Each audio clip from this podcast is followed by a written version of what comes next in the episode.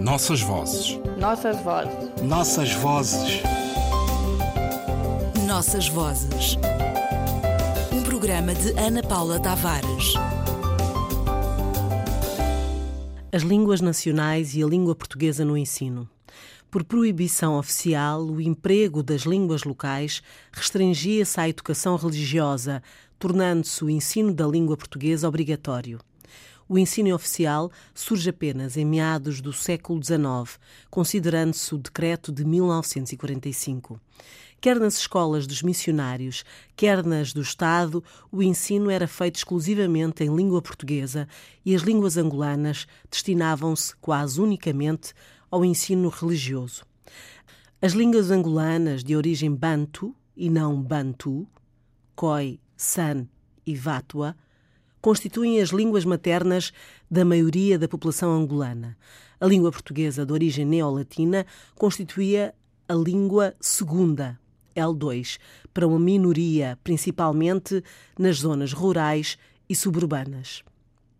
Na maioria dos casos, a criança que ia pela primeira vez à escola dominava mal ou desconhecia a língua portuguesa, pelo que o ensino nesta língua provocava nela profundas rupturas, uma vez que a sua competência linguística era na sua língua materna, L1, através da qual realizava as mais diversas situações para expressar a sua visão do mundo e de si própria. Visto a escola constituir uma nova etapa do seu desenvolvimento, estes desajustes não se verificariam caso a escolaridade fosse efetuada em língua materna, instrumento de comunicação que lhe era natural. Como tal não acontecia, a criança defrontava-se com um novo mundo através de uma língua estranha, a língua portuguesa, da sua, confrontando-se com dois mundos diferentes, o da família onde se expressava na sua língua materna e o da escola, em língua portuguesa, a qual, em termos de aquisição, passava a ser a sua língua primeira. Assim sendo, a metodologia utilizada pelos professores não permitia a obtenção de grandes resultados.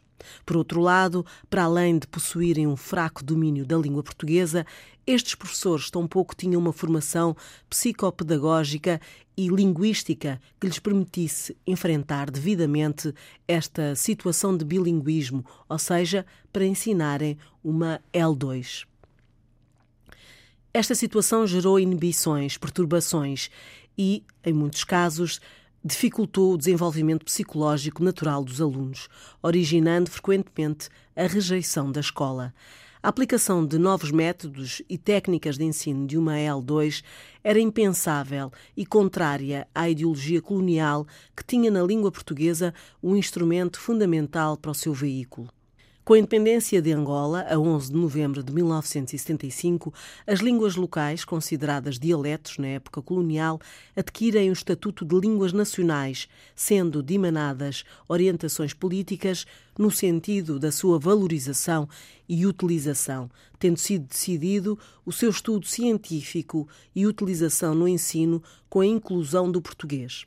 Assim, foram criadas instituições especiais para o estudo científico das línguas nacionais, para a produção de material didático e introdução no ensino primário e a título experimental, o Ministério da Educação introduziu-as nos currículos do ensino primário.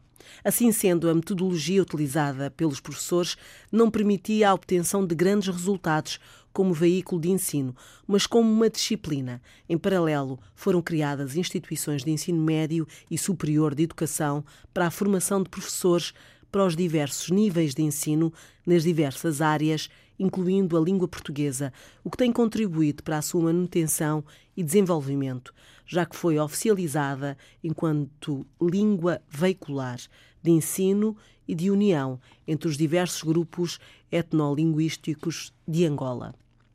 O português falado em Angola encontra-se em permanente transformação.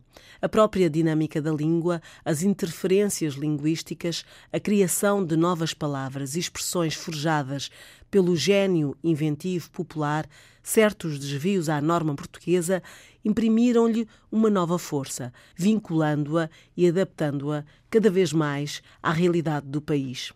Irene Guerra Marques, O Futuro da Língua Portuguesa, Luanda, Maiamba Editores, 2010. Aos nossos ouvintes, recomendamos vivamente a leitura do livro da especialista Irene Guerra Marques, diretora do Instituto de Línguas Nacionais durante vários anos e autora de vários artigos sobre políticas linguísticas e literatura angolana. A língua portuguesa, na forma como é falada em Angola há 40 anos, agradece e as outras línguas também. Nossas vozes. Nossas vozes. Nossas vozes. Nossas vozes.